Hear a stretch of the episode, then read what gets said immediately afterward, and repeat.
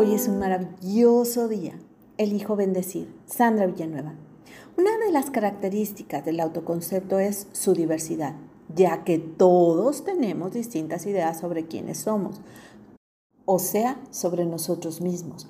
Algunas de ellas están apenas sustentadas, otras están relacionadas o quizá otras sean contradictorias, mientras otras están ampliamente sustentadas.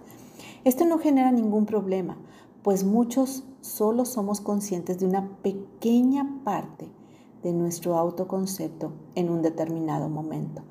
También cabe mencionar que el autoconcepto se compone de varios autoesquemas.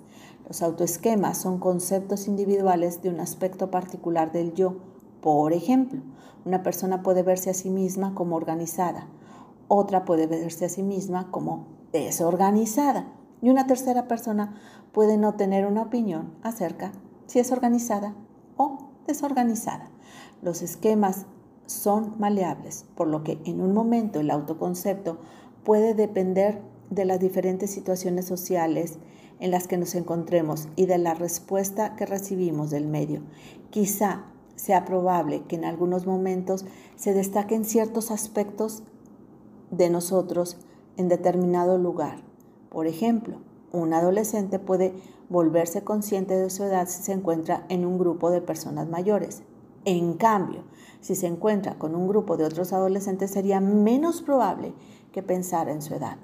Además, el autoconcepto se modifica cuando realizamos el ejercicio de recordar un momento en el que actuamos de determinada manera o dejamos de actuar de esa determinada manera.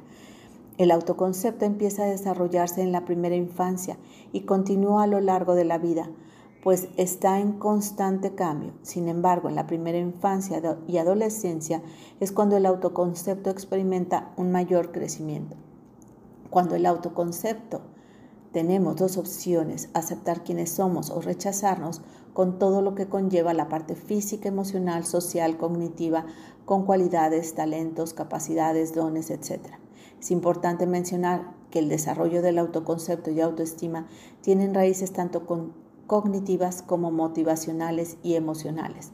En ocasiones se puede procesar la información sobre uno mismo de manera más profunda que en otro tipo de información y en ocasiones es difícil procesar dicha información.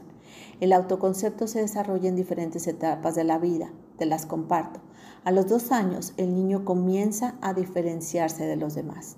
Entre los 3 y 4 años, el niño comprende que es un ser separado y único. En esta etapa, la autoimagen del niño principalmente es descriptiva, se basa en características físicas o detalles específicos, aumenta la atención en las propias capacidades, mientras que a los 6 años es capaz de comunicar lo que desea y necesita de forma efectiva y diferenciarse de otros grupos sociales entre los 7 y 11 años empieza a hacer comparaciones sociales y considera cómo es percibido por los demás. En esta etapa, las descripciones que hace de sí mismo se vuelven más abstractas, incluyendo habilidades y no solo detalles concretos. Comienza a desarrollarse la autoimagen y ese yo ideal.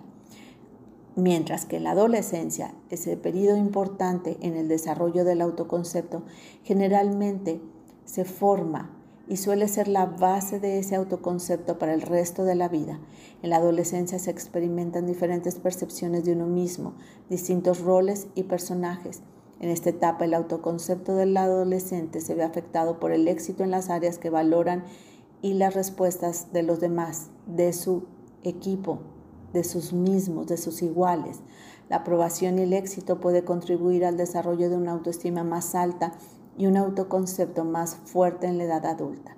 Mientras que en la edad adulta, como he mencionado, el autoconcepto es cambiante de acuerdo a la madurez y a la introspección que se va realizando en uno mismo y de las situaciones que se van experimentando durante la vida.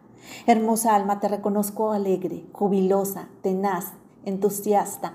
Te mando un fuerte y cálido abrazo. Sandra Villanueva, yo estoy en paz.